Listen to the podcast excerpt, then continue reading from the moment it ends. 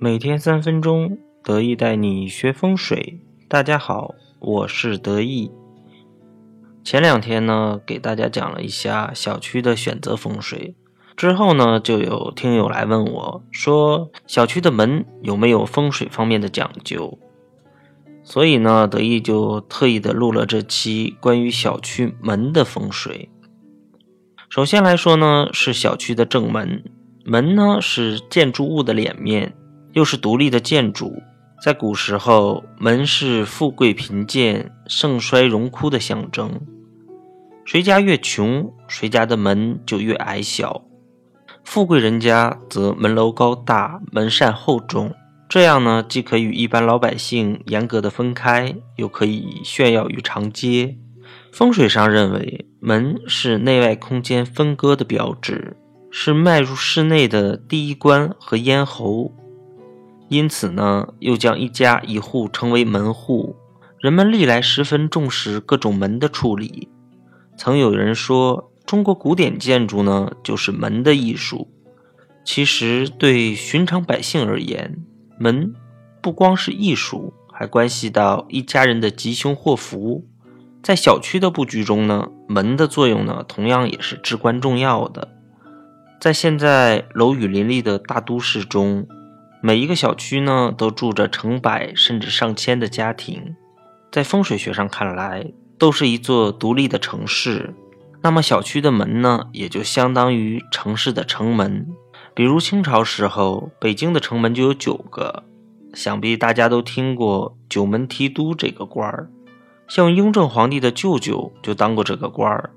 这个官儿呢，主管北京的防御，相当于现在的卫戍司令。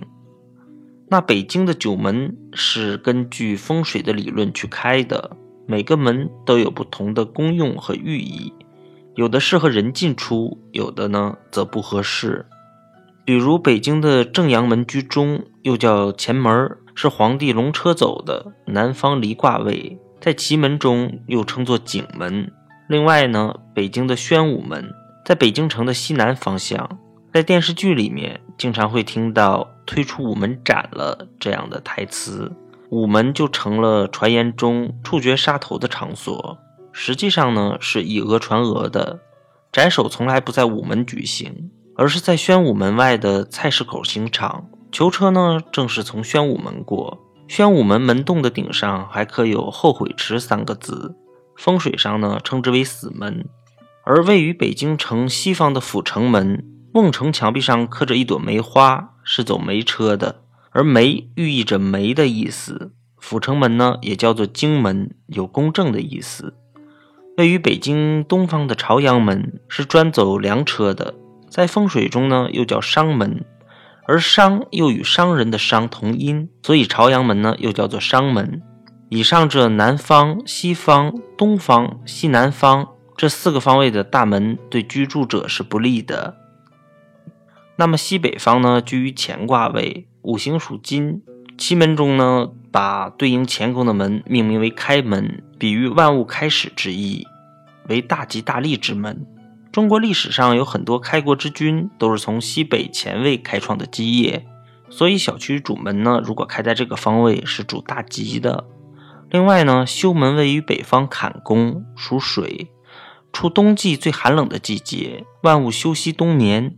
故古人命名为休门，乃休养生息之地，也是非常吉利、适合居住的。那么生门属土，居北方的艮宫，正当立春之后呢，万物复苏，阳气回转，土生万物，所以呢，古人命名为生门，也是大吉大利之门。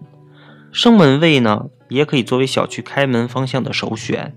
如果小区不大的话呢，最好只开一个门。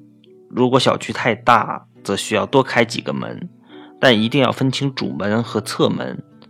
而且呢，我们在选择的时候呢，也要注意，侧门呢一定不可以超过主门。小区门多的话呢，从风水上讲是容易有盗窃或失窃的事情发生的。其实，在现实中呢，这点也是很好理解的。那么，关于小区门的风水呢，德意今天就给大家分享到这里。喜欢德意的朋友呢，可以关注德意的微信二八八二五八八。再见。